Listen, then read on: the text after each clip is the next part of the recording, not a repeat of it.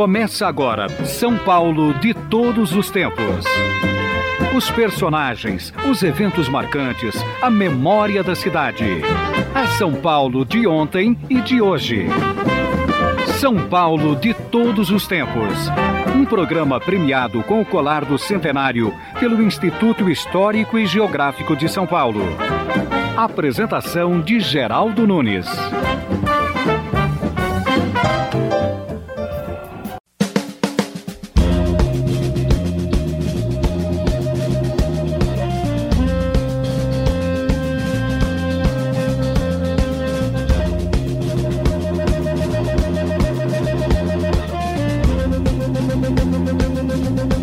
Estamos ouvindo a Gaita Moderna, do Flávio Guimarães. Ele é um gaitista e assumiu outros ritmos, mas não deixou o seu instrumento. Navegaita é o nome do CD do Flávio Guimarães. Vamos ouvir que é interessante.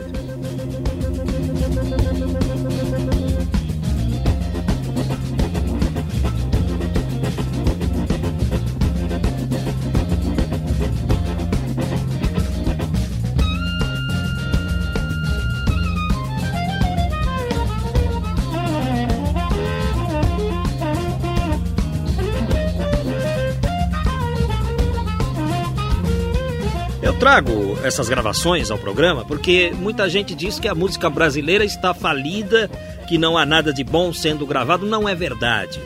Há muita gente boa tocando por aí e lançando bons discos. São Paulo de todos os tempos. Nós estamos falando sobre aviação no programa de hoje, trazendo uma entrevista de arquivo com Paulo Fernando Cassebe, ele é um especialista em aviação, em especial sobre a aviação de São Paulo. É um apaixonado por aviões e por histórias ligadas à aviação. Por exemplo, nesta sequência da entrevista, nós vamos ouvir Paulo Fernando Cassebe falando a respeito da aviação paulista. Exatamente, São Paulo tinha uma aviação. A aviação esta que durou até 1932. Paulo Fernando Cassebe fala sobre a aviação paulista. E era uma aviação que tinha seus expoentes. Você pega um Lísias Rodrigues, que apesar de, de controvertido, chegou a escrever um livro famoso sobre a aviação de São Paulo, chamado Gaviões de Penacho. É um livro, logo depois da Revolução de 32, ele conta os combates aéreos entre os aviões da Revolução, que levavam nas asas uma flâmula, a gente chama flâmula, que ele chamava, é uma faixa, duas faixas pretas nas asas, e às vezes uma, uma, uma um pano vermelho nos estirantes na lateral da asa para demonstrar que era um avião paulista. E entrava em combate com os, os vermelhinhos, que chamavam, que eram os Vacos, os aviões da, da Vaco Company, que o governo federal tinha comprado. E, e São Paulo já tinha uma aviação, um embrião de uma grande aviação, porque já se admitia como uma estrutura. A aviação pressupõe estrutura para mantê-la. E a força pública estava criando. Haja vista, o governo federal comprou caças Boeing, São Paulo comprou Curtis, o Curtis Falcon, aviões de primeira linha para a época. Faziam-se experiências, em São Paulo já fazia experiência de sincronizar metralhadora. É, tivemos nossos problemas, hein? Teve hélice aí que se inutilizou tentando sincronizar a metralhadora e pifava a hélice, porque atirava na hélice. Mas isso em terra, nos, nas tentativas. Coisas do Barão Vermelho, hein? Coisas do Barão Vermelho e de outras cores. Aliás, quem foi o Barão Vermelho, hein? Foi o, o mentor do chamado uh, circo aéreo na Alemanha durante a Primeira Guerra, o temido Barão Vermelho, né? Que todo mundo via nele um as da aviação alemã. Passou a ser o alvo prioritário dos ingleses por questões morais. Aliás, a gente costuma falar barão, ver, barão vermelho é, a todo aquele aviador, né, que a gente quer brincar com ele, diz que é um barão vermelho, que é um temido na aviação, né? E o barão vermelho realmente era temido. Via-se aquele, aquela esquadrilha com o aviãozinho dele, o Fokker que ele tinha, tinha um avião Fokker, era uma coisa assim que o inglês preferia dar meia volta para o Barão Vermelho. E era vermelhinho mesmo? Vermelho ou pintado de várias cores. Também vermelho. É que predominavam as, as cores berrantes, né? E principalmente o vermelho. Você sabe como morreu o Barão Vermelho? Ele morreu abatido. Abatido. Batiu como, como na aviação na, na, na, aviação, inclusive enterrado pelos ingleses com honras militares. O respeito. Veja que interessante. Na Segunda na, Guerra? Na Primeira Na guerra, Primeira. De 14 a 18 interessante é que entre aviadores, principalmente até a Segunda Guerra, sempre existiu um respeito interessante. você poderia estar do lado oposto, mas existia o respeito de aviador para aviador. Então, se se via que um estava em problema, o adversário, em geral, não atacava. Existia um respeito como se fosse, como é que ele poderia dizer?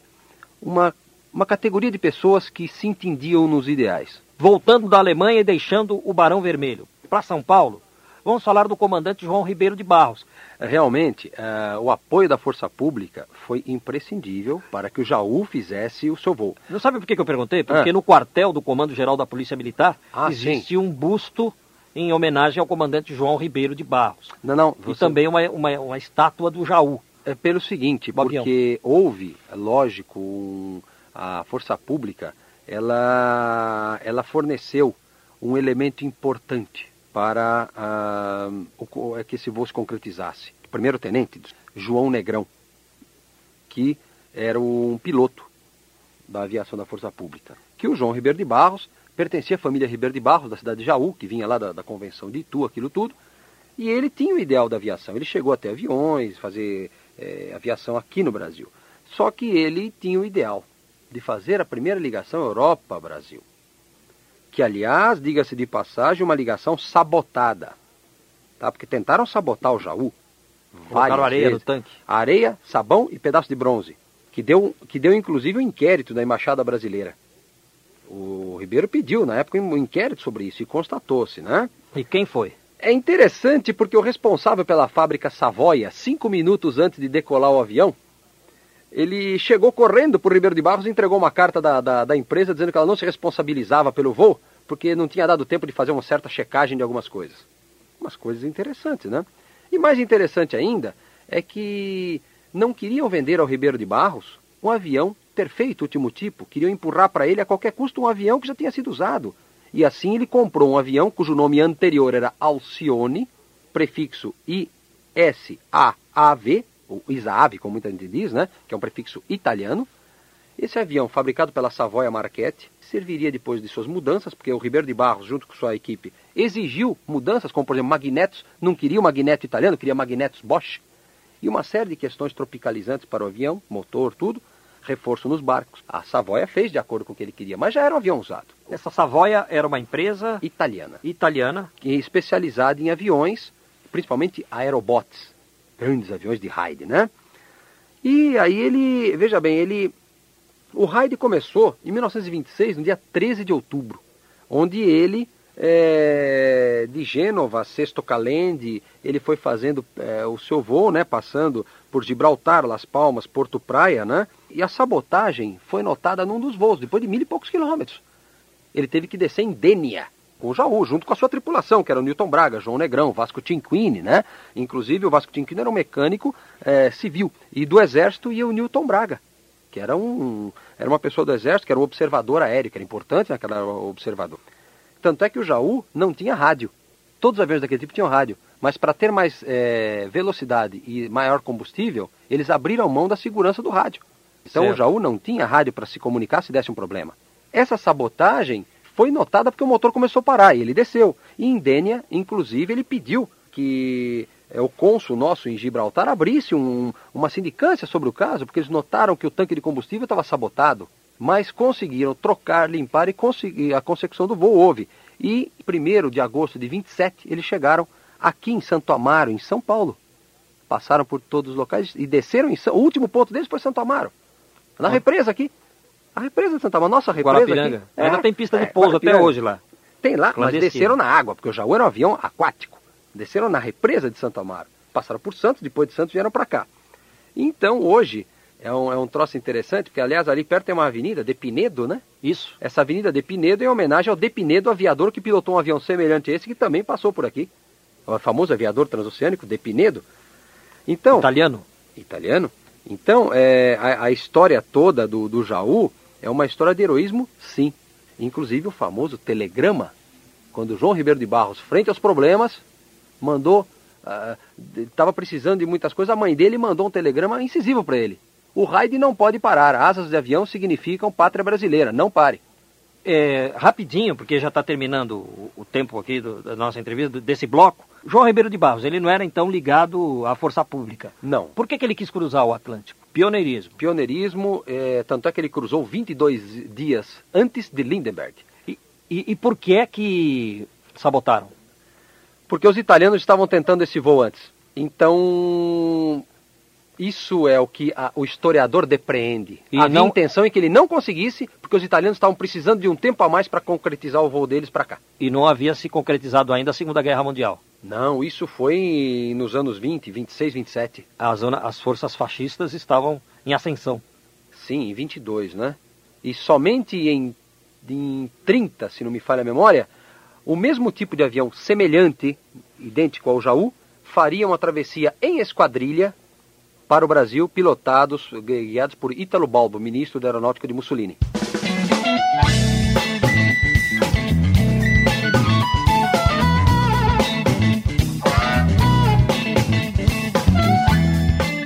São Paulo de todos os tempos. Estamos trazendo uma entrevista de arquivo com Paulo Fernando Cassebe, um especialista em aviação, e ele está falando a respeito da aviação em São Paulo, falando sobre aviões e antigos aviadores. Eu quero trazer uma faixa agora do Flávio Guimarães.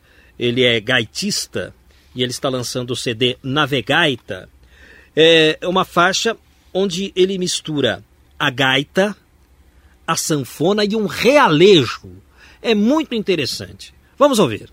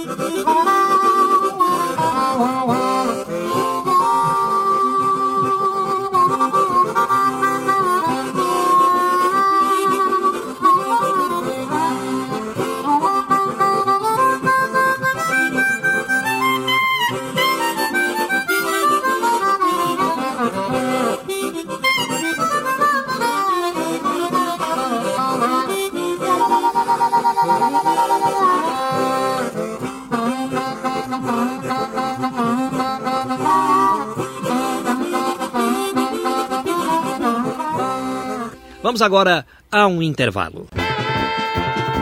Estamos apresentando São Paulo de todos os tempos.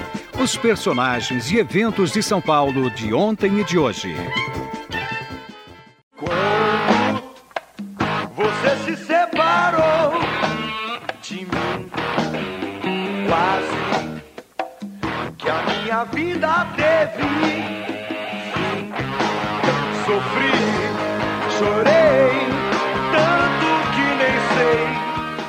Será que um dia o Barão Vermelho sonhou que ele seria nome de uma banda de rock aqui no Brasil? Pois é, tem o Barão Vermelho que já teve o Cazuza e ainda tem o Frejá no comando. Aqui no São Paulo de todos os tempos, histórias da aviação, histórias ligadas à cidade de São Paulo. E o Paulo Fernando Cassebe, o nosso entrevistado de hoje, ele vai contando histórias e vai originando perguntas e, e cada vez ele vai falando e eu quero perguntar cada vez mais. Eu sou um curioso, principalmente quando o assunto é a cidade de São Paulo. Existe ali na Avenida Brasil, na esquina com a Avenida Europa, um monumento aos heróis da travessia do Atlântico. E esse monumento foi colocado ali por iniciativa do ex-prefeito Jânio Quadros. E quando o, o monumento foi para lá, muita gente fez críticas dizendo que se tratava de um monumento fascista. Se é fascista, se não é, eu não sei. Eu sei que é um monumento muito bonito e, inclusive, foi uma doação do Mussolini para o governo brasileiro. Talvez por isso é que digam que o monumento é fascista. Ele tem até ornamentos que vieram diretamente da Itália e foram tirados de Roma Antiga e fazem parte desse monumento. Olha, eu adoro estudar estátuas na cidade de São Paulo. Bem, está lá o monumento dos, aos heróis da travessia do Atlântico. É um monumento importante, né, apesar de muita gente ter reclamado. Por que, que é importante esse monumento? Paulo Fernando Cassebe. Geraldo, é o seguinte, o monumento, ele faz alusão a travessias oceânicas. Por um acaso, um dos grandes da travessia é, foi o de Pinedo, Que, eh, por- tanto que esse monumento antes estava na Avenida de Pinedo. Justamente. É, veja Santo bem, trata-se de uma questão histórica e não política, não é? Ah, eventuais desenhos que ele contenham, eventuais alusões ao face, que era o feixe, É. que é da história de Roma Antiga, que era o feixe legal da ordem, que não tem nada a ver com o fascismo. O fascismo deve ter usado isso como uma forma de trazer a história ao presente da época, não é? Foi usado muito aí por questões políticas no Brasil, como você falou, picharam tudo, o que demonstra é, uma- um, um pouco caso do brasileiro com a história e com seus monumentos. Porque esse monumento também é uma homenagem aos brasileiros que fizeram as travessias. Então, quando o governo italiano da época, que pela questão histórica era Mussolini, deu este, este presente, ele queria homenagear a todos e não só os dele. Porque uma coisa é certa, havia uma ligação entre Itália e Brasil. E como eu falei, a Marinha Brasileira adquiriu, se não me falha a memória, 10 aeronaves, se eu não estiver errado, Savoia Marquette S-55. Ou seja, praticamente, com pequenas mudanças, praticamente idêntico ao Jaú. Só que vieram nos anos 30 já para cá. Tá? A Marinha Brasileira adquiriu e vieram em voo, cuja esquadrilha, é, até deu um livro, escrito pelo próprio Ítalo Balbo, então ministro da Aeronáutica de Mussolini, Legiões Aladas sobre o Mar, é o nome do livro, escrito por ele, em que ele conta desde o preparo do voo dessa esquadrilha até chegar no Brasil, onde os aviões ficaram para a Marinha do Brasil. Quer dizer, é, torna-se até um contrassenso pichar um monumento que fala também das nossas eh, raízes aeronáuticas, em que pesa ela ter origens eh, na Europa, ou na França, ou na Itália, ou na Alemanha, ou na América. A gente não pode eh, negar o, o fato e recordar o fato. Quer Tanto é que dizer- estamos falando nele agora. É, o- o- então o monumento homenageia vários aviadores, Sim. entre os quais o De Pinedo, italiano, e o João Ribeiro de Barros, brasileiro. Também, O lógico. primeiro a cruzar. Aliás, os italianos também tiveram antes aqui com o Arturo Ferrarin e Del Prete, que eram dois aviadores, que vieram num aviãozinho Savoia para o Brasil, no voo, e por inf- infortúnio morreram aqui, num voo aqui no Brasil. Não é? Quer dizer, a ligação Itália-Brasil não é uma questão política, é uma questão cultural. E, e de coração, porque o que tem de Lógico. italiano na cidade de São Paulo Lógico, erroneamente fizeram essa identidade. é verdade. E já que o assunto é aviação, por que, que existe esse avião Paulistinha? Ele foi construído aqui? Ele foi um projeto, eh, nós citamos antes, do Fritz Reusler, casado com a primeira aviadora, 13 de março, numa empresa que se denominou EAY, tá? que era Empresa Aeronáutica Ipiranga, Ipiranga com Y, hein? Isso não é arcaico, é archaico com CH, né? Porque naquela época é, é com Y. Então, esta empresa, ela, ela funcionou e projetou Paulistinha, que aliás tinha um motor radial na época, um motor estrelinha, uma estrelinha, tá? Desculpa, falei radial, não, é um motor é, pequeno até. E é, foi um avião que deu futuro. Era um avião asa alta, dócil, e que com o fechamento da indústria Ipiranga, né, não foi muito em frente, isso levou o quê? Levou a indústrias Pinhatari, a Companhia Aeronáutica Paulista, a CAP, aí que tinha uma indústria pequena em Utinga, aqui em São Paulo, a in- industrializar o, o, o avião que não se chamava mais EAY, passou a se chamar Paulistinha. Tem alguns por aí ainda, né? Existem muitos, e durante a Segunda Guerra foi um avião muito utilizado para a chamada Campanha Nacional da Aviação do ministro Salgado Filho. Que toda cidade eles gostariam que pudesse, tivesse um aeroclube com pelo menos um avião para a Campanha Nacional da Aeronáutica, para incentivar a mentalidade aeronáutica no povo brasileiro. Paulistinha com certeza era o carro-chefe disso. E o Aeroclube de São Paulo? ele, ele é mais ou menos de quando? Aeroclube de São Paulo. eh, Veja bem, o Aeroclube, aliás, um, um grande expoente do Aeroclube foi o ex-governador Ademar de Barros, aviador, né? O Aeroclube de São Paulo tem sua história marcada aqui porque foi uma das primeiras entidades a editar uma revista com aviação, a revista do Aeroclube de São Paulo, já nos anos 30. Então a coisa foi, eh, vamos dizer, o Aeroclube foi aqui o carro-chefe de muita, eh, como é que eu vou dizer, do progresso do campo de Marte. É. Tá? Ele foi o carro-chefe disso tudo. Quando o Campo de Marte muitas vezes era conhecido como um local alagadiço, até hoje, de vez em quando, se bobear, os aviões têm que ser hidro lá, porque sai boiando, né? Quando dá chuva forte e tal. É, agora sanaram isso com, com outros fatores, mas o Aeroclube de São Paulo, ele trouxe o Campo de Marte do local alagadiço para um local utilizável como ele é hoje. O Aeroclube deve ser hoje visto com- pelos paulistas como o carro-chefe de tudo aquilo, A VASP Viação Aérea São Paulo, que hoje é presidida pelo Wagner Canhedo, que tem a ver com o Campo de Marte. é. Então, é, qual a ligação da VASP? O- A VASP foi fundada Além no do de nome, né? Aviação Aérea São Paulo. Ela, ela foi fundada pelo Eribaldo Siciliano, pessoas expoentes da sociedade da época. Novamente, na área técnica, como consultor técnico, a primazia de Fritz Reusler. E aí veio o- a família Dumont, veio uma série de políticos da época, pessoas da sociedade paulista, que É. formaram a VASP. Ela foi fundada no, no Campo de Marte, você falou? No campo de Marte. Na realidade, o primeiro campo não existia Congonhas. Era no campo de Marte, onde houve o voo dos aviões Monospar, que eram dois aviões ingleses, os dois primeiros aviões da VASP, bimotores pequenininhos, e que aonde teve a primazia de voar primeiro passageiro da VASP, o passageiro 01. Quem é? Os noveleiros que estão nos ouvindo conhecem. É, e gente que gosta de cinema brasileiro também. Também cinema brasileiro. Alguém já ouviu falar em John Herbert? Pois é, quando garoto, ainda com menos de meio metro de altura, ele foi um garoto, foi o passageiro 01 da VASP. Segundo documentos, assim o contam. E para onde ele foi? Ele embarcou aonde e com destino aonde? Não, onde? não, não, não, não tenho não- esse dado, mas provavelmente, certamente voou. Se era um voo local, que era comum às vezes o avião da VASP, é fazer voos locais sobre São Paulo, só para divulgar. Eu não sei se o John Herbert fez esse voo Houve local. aí um ainda no dia da criança, né? Que a garotada adorou. Ah, né? isso tinha muito, Voo justamente. panorâmico no Ou dia então da os panorâmicos da Semana da Asa aqui em São Paulo eram feitos é, saindo do campo de Marte, né? Mas o, o primeiro passageiro foi o John Herbert. E eram aviões monospara, cujo um era batizado de Edu Chaves e outro era batizado de Bartolomeu de Guzmão. E no primeiro dia da, da- da inauguração, um foi para Uberaba e outro foi para, é, se não me falha a memória, Ribeirão Preto. ou Vai ver coisa que ele assim. tava num desses, Ou Rio hein? Preto. Não sei se foi isso. Agora, a VASP está muito ligada à aviação de São Paulo, porque ela começou no Campo de Marte. O terceiro avião dela foi um inglês também, o Dragon, um avião Dragon. E- então- E depois vieram os, os Junkers. Houve voo de passageiros no Campo de Marte? Sim, da Porque hoje- VASP. Porque hoje só funciona a aviação é, Mas na- naquela, né? naquela época não existia Congonhas, o chamado Campo de Congonhas, da Fazenda de Congonhas, que virou Campo de Congonhas, só surgiu em 1936. Curiosamente, como lá só operava a VASP, passou a operar de lá com seus trimotores, Congonhas no começo era chamado de Campo da VASP.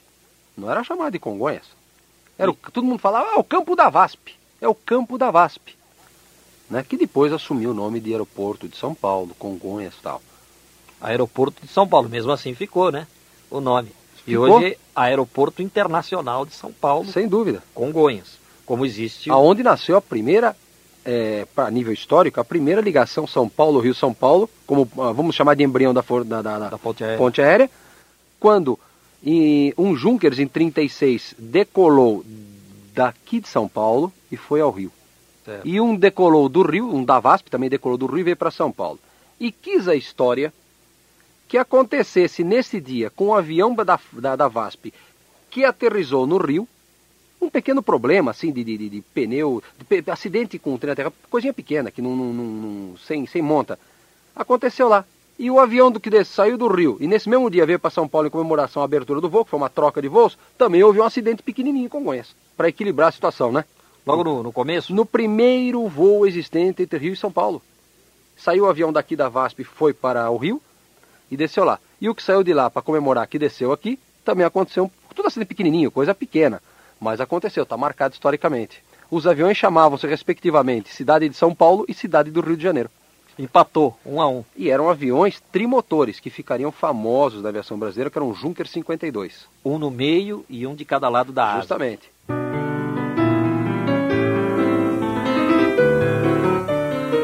Eu encomendei para a Agência Estado algumas pesquisas sobre bairros e sobre o aviador Edu Chaves. O Parque Edu Chaves tem este nome em homenagem a Eduardo Pacheco Chaves, que foi o primeiro brasileiro a tirar o brevet de piloto em julho de 1911. Amigo pessoal de Alberto Santos Dumont, Edu Chaves abriu a primeira escola de pilotos do país em São Paulo. Entre as suas façanhas está o percurso São Paulo-Rio em um avião Blériot monoplano de 50 HP. A primeira tentativa, no entanto, foi frustrada. Durante o voo, houve uma pane no tanque de gasolina e o avião caiu no mar. Edu Chaves teve de nadar até a costa. Em 1914, conseguiu fazer o percurso pousando no Campo dos Afonsos, onde o presidente Hermes da Fonseca participava da primeira reunião organizada pelo Aeroclube do Brasil. Edu Chaves chegou a convidar o presidente para fazer um passeio sobre o rio, mas a primeira-dama não permitiu.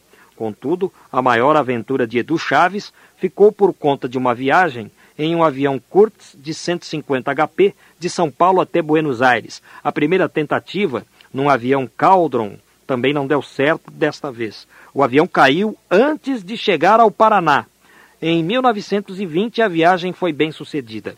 Edu Chaves abandonou a aviação em 1935 e deixou um relato de suas experiências gravado no Museu da Imagem e do Som.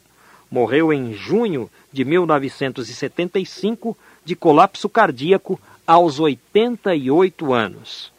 Tenho aqui também uma outra pesquisa, a inauguração da Igreja Nossa Senhora de Loreto em 1957. Os moradores dizem que a área eh, para a construção foi doada após a queda de um avião ali, sem vítimas. A Igreja Nossa Senhora de Loreto, localizada no alto de uma colina, é a única de Vila Medeiros. Quem mora no bairro costuma cultivar várias versões a respeito de sua fundação, algumas delas contraditórias. Os moradores mais antigos contam que no final da década dos 40, entre 48 e 50, o piloto de um teco-teco levava uma aluna, aprendiz de aviador, iam aterrizar no Parque do Chaves, onde ficava o campo de pouso.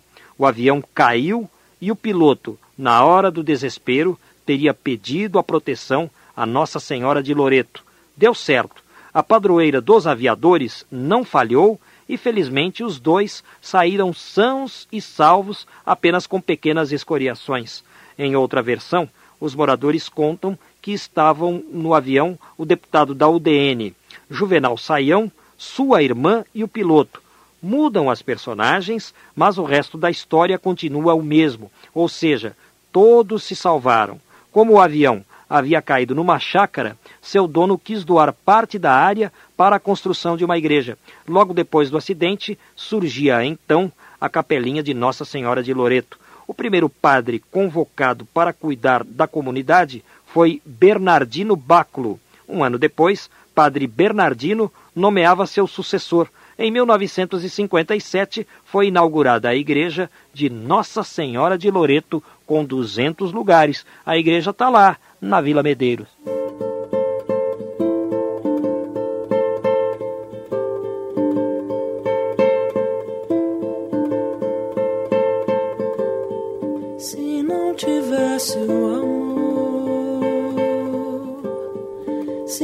Não tivesse essa dor, e se não tivesse o sofrer,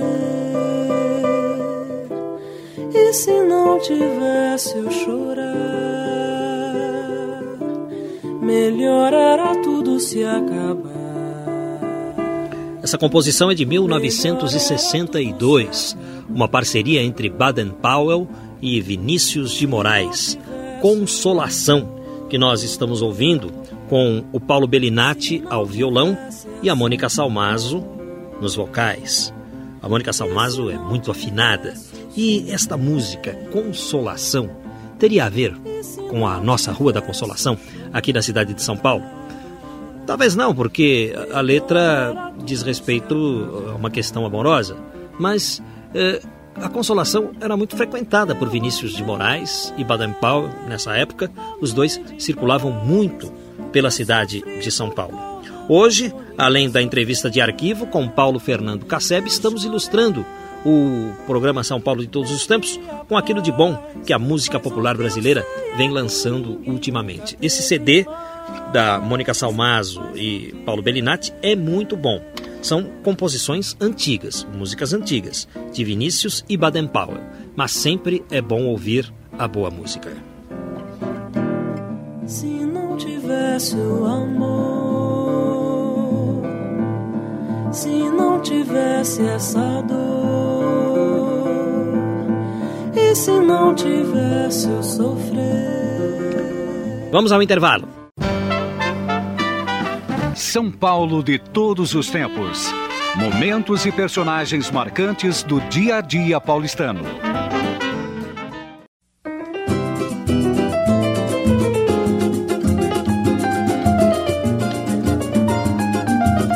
São Paulo de todos os tempos. Estamos ouvindo agora Rosária Gatti, de fundo musical.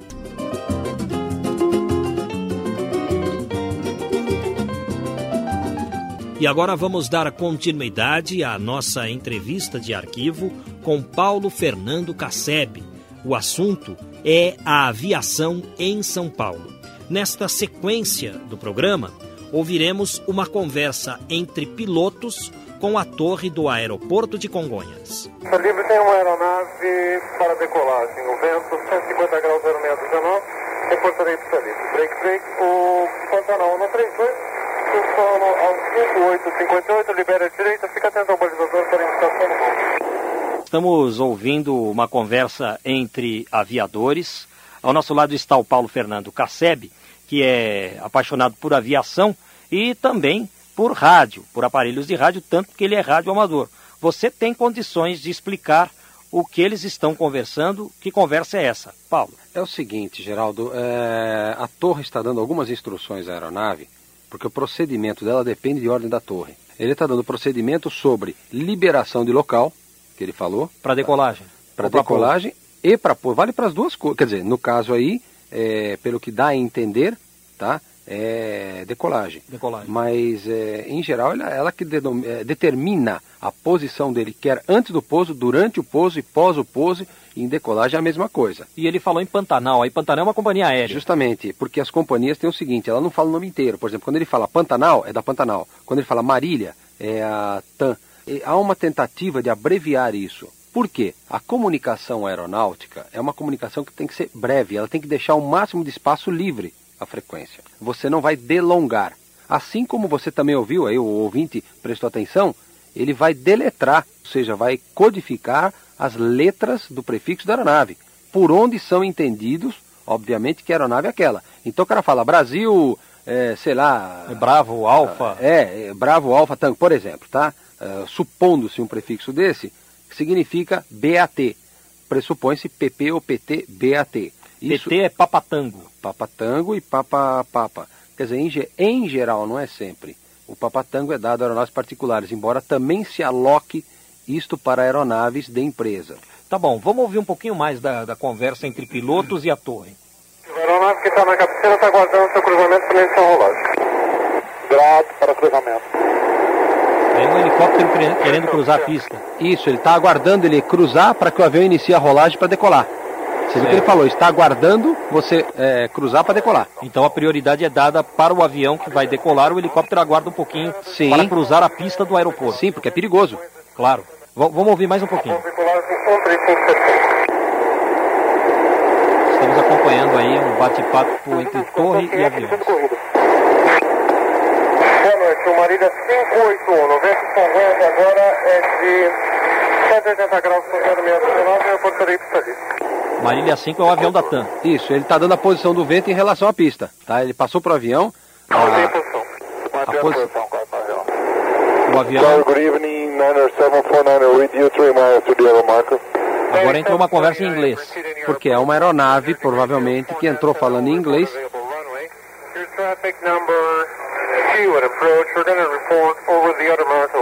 Ele está passando todas as instruções para em inglês, que em geral as torres de comando têm condição do diálogo em inglês para essas aeronaves de fora. Linha de tráfego 2, está tá dando orientações é, de pouso, Sem hein? dúvida. Orientações de pouso. Novamente ele passou a posição do vento em função da pista. Pantanal 7681, seu Paulo 02, liberando aí primeira direita, mantendo a minha escuta até 781 é o número da, do voo dele. Está liberando e está na. Pelo jeito o, o avião da Pantanal já decolou. Pista direita livre pouso. O vento é 120 graus com 06 do calor. 8 anos. Muitas vezes ele passa, inclusive, a frequência na qual ele deve se dirigir após essa. Porque cada estágio do voo tem uma frequência específica de rádio para ele conversar e receber instruções. Perfeito. Nós estamos acompanhando aí uma conversa é, entre aviões e a torre do aeroporto de Congonhas. Obviamente essa conversa foi, foi gravada e esses voos já aconteceram e nós fizemos isso mais para ilustrar. É demonstrar como Né? é uma conversa, o chamado, a gente chama na, na aviação, ele chama de papo rádio, né? Então você precisa ter todo um traquejo nisso. Na hora não houve qualquer interferência. Bom, já, já terminou a gravação, serviu mais ou menos de exemplo para o ouvinte entender um pouquinho como é que é a conversa dos aviões com a torre. Aliás, a, radiocomunicação ela é imprescindível à aviação. A aviação, é, na sua história, passou a ter um impulso fantástico devido à radiocomunicação. É, aliás, eu queria lembrar isso, né? No tempo do Santos Dumont, do, do Edu Chaves, não havia. Quando é que começou a fonia nos aviões? Tentativas, né? Já existiam na Primeira Guerra Mundial. Tentativas. Obviamente o rádio assumia proporções de eh, descomunais em tamanho, porque eram válvulas, né? As válvulas são grandes. Com a diminuição do tamanho do rádio, com válvulas que permitiram isso, durante a Segunda Guerra já tínhamos uma comunicação relativamente, vamos dizer, não vou dizer boa como é hoje, mas com requintes, já nos anos 40. Haja vista que toda, vamos dizer assim, a infraestrutura da aviação até os anos 70, em vários países, inclusive no Brasil, eram infraestruturas de equipamentos comprados durante a Segunda Guerra Mundial, das nossas companhias aéreas e da, da Força Aérea Brasileira. Eram equipamentos de válvula ainda, não é? Que estão em funcionamento até hoje na mão de colecionadores tal. A aviação depende do sistema, por quê? A primeira coisa é a direcionabilidade em voo cego, que nós temos a chamada radiogoniometria, que o avião, no chamado aro de gônio, que é primitivo, que é o que ele delimitava, ele recebia uma estação para saber onde ele deveria se dirigir. Então, o processo de comunicação primário da aviação era telegráfico, não se falava em fonia. Depois veio a fonia e a telegrafia. Depois surgiu VHF, fonia e telegrafia, o, em, em AM, a fonia. E aí vieram o que, veio o que é hoje, que é quase predominância em VHF, é, também o sistema de SSB para longa distância e o sistema inercial de voo, que é um sistema muito mais aperfeiçoado que o avião tem sua posição. Mas tudo isso em função do quê? De rádio. São sinais de rádio nas suas diversas formas. Quer dizer, e é importante porque assim não ocorrem colisões, né? Os aviões não batem. E dificilmente se perdem, porque hoje até satélites estão monitorando. Quer dizer, quando houve ou quando houve registro de batidas envolvendo aviões, é porque houve falha na fonia.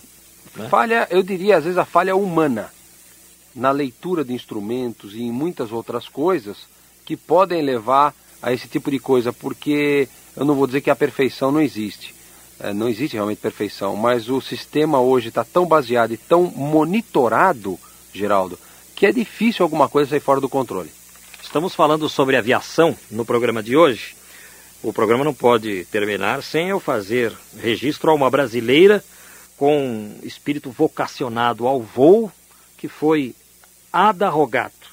Apelidada pelo jornal A Gazeta de São Paulo na década de 50 como gaivota solitária, Ada, filha de imigrantes italianos, completou no Rio de Janeiro cursos básicos para a formação artística, piano, pintura, desenho. Mas no retorno a São Paulo, viu despertado seu verdadeiro ideal, voar. Ada, porém, não usou apenas aviões. Voou também em planadores e foi pioneira no paraquedismo. Ela teve brevet número um, primeira mulher a saltar de paraquedas. Por isso, necessário, além de Anésia Pinheiro e Teresa Marzo, já citadas neste programa, registrar também o nome de Ada Rogato. E outro registro que eu quero fazer é do Brigadeiro Casimiro Montenegro Filho, que foi um sonhador e acabou idealizando seu grande sonho, a criação do, do Centro Técnico de Aeronáutica em São José dos Campos. O Brigadeiro Montenegro nasceu em Fortaleza em 1904, era um jovem engenheiro militar e levou adiante este sonho de implantar em São José dos Campos este Centro Tecnológico de Aviação. Orgulho para todos nós aqui no estado de São Paulo e para vocês aí de São José.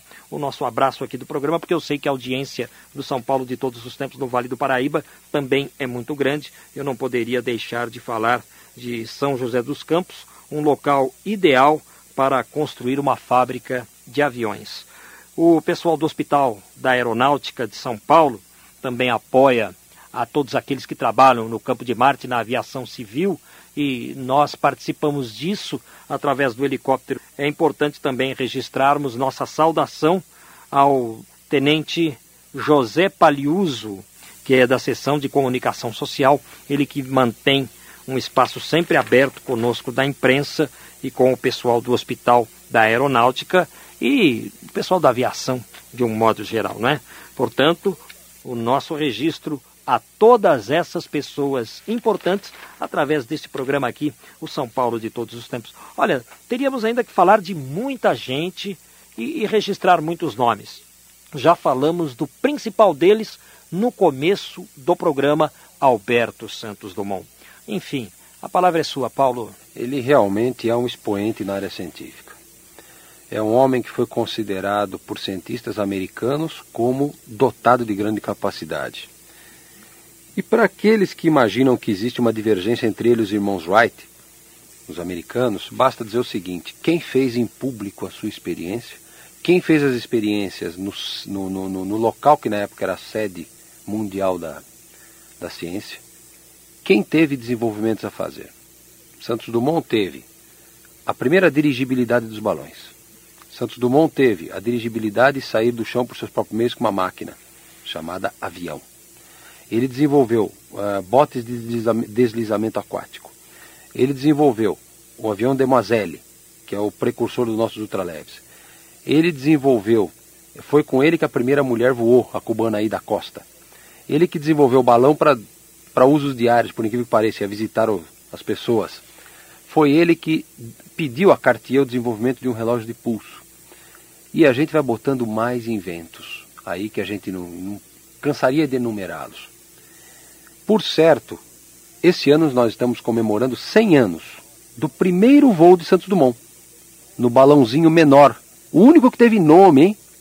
Na, da série dele, chamava-se Brasil. Esse balão, é, Santos Dumont deu o projeto para que fizessem lá na França. Acharam que ele não ia voar com ele, porque era muito pequeno. Ele conseguiu fazer ascensão com esse balão em 1898. Não dá para dizer que ele não é o primaz nisso tudo, que ele é o, o grande nisso tudo. Ele é. Sem dúvida ele é. Porque ele deu uma sequência na sua vida. Ele foi, por excelência, um inventor, um pesquisador que nós acompanhamos. Quem lê a vida dele sabe que é uma sequência histórica nos seus inventos e seus desenvolvimentos de projeto. Coisa que outros, nem todos os têm. Então, sem dúvida, ele, ele é o pai da aviação. Sem dúvida alguma. Sem dúvida alguma. Olha, só para complementar e tentar fechar esse leque de assuntos ligados à aviação paulista, paulistana, enfim, à aviação de São Paulo, é, vamos falar do Aeroporto Internacional de Guarulhos. Porque. Sim. Quando nem era aeroporto internacional ainda? É, quando era base aérea. E. Então, fale um pouquinho disso para nós. Bom, a, aquilo que nós conhecemos hoje como base aérea de São Paulo, que muitos chamam de base aérea de Cumbica, mas não, o nome real não é esse, é base aérea de São Paulo, teve um início como clube, com o Clube Paulista de Planadores no terreno, lá denominado Fazenda de Cumbica, nos anos fim dos anos 30. Era um local que um alemão chamado George esteve no Brasil e achou que era bom local para planadores e lá se instalou esse clube, não é? E em 1940 foi é, feita a doação daquela área pelo então proprietário ao Exército Brasileiro, que instalou lá o regimento, o segundo regimento de aviação. Não é? Que era necessário e na época as manchetes diziam como seria uma das maiores bases do Brasil. Com a criação do Ministério da Aeronáutica, em 41, surgiu a FAB, Força Aérea Brasileira, e como consequência passou a ser uma base da FAB, que teve primazia, porque lá se formou curso de tática aérea, que é uma coisa fantástica, que deu início à escola de aperfeiçoamento, o hoje atualmente Instituto de Logística, e nos anos 40, 50, 60 alojou lá Esquadrão de Reconhecimento, tá? que era uma, na FAB foi quem desenvolveu essa doutrina, foi lá. Lá que tínhamos os aviões, os únicos que a FAB reuniu lá, a FAB só tinha o bombardeiro A-20K lá, não existia outra parte do Brasil. Tanto é que esses aviões, por muitos, eram apelidados de aviões, do, aviões paulistas, né? Que só tinha Cumbica, aonde os aviões de ataque eram concentrados. Cumbica foi, sem dúvida, uma peça importante na Força Aérea Brasileira. Hoje ela está com uma base reduzida em função de ceder sua área o aeroporto internacional, não é? Está lá um esquadrão de transporte, que é o esquadrão de transporte aéreo, o ETA, ETA 4, mas ela tem uma história muito grande, porque ela se, aquele local é um local histórico. É um local que começou com planadores, virou base aérea, e como base aérea sediou a aviação do Exército Brasileiro e de agora da, depois da Força Aérea Brasileira, e sem dúvida é uma peça importante, sempre foi uma peça importante na estrutura da Força Aérea. É, e vale registrar, Paulo Fernando Casseb, que o Alberto Santos Dumont acabou completando o trabalho de um outro pioneiro da aviação, outro brasileiro, Augusto Severo de Albuquerque, Maranhão. O Augusto Severo, que nasceu em 1864 no Rio Grande do Norte e que desenvolveu um dirigível denominado Pax. Este dirigível acabou explodindo em 1902 e matou o Augusto Severo.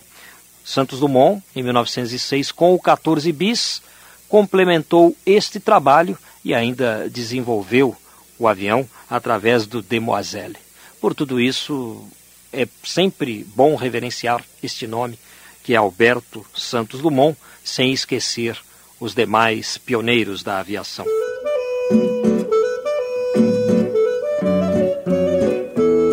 Obrigado a você que acompanhou conosco este programa de arquivo gravado em 1998 com Paulo Fernando Casseb, um estudioso da aviação em São Paulo e no Brasil. Estaremos de volta na semana que vem com o São Paulo de todos os tempos. Até lá!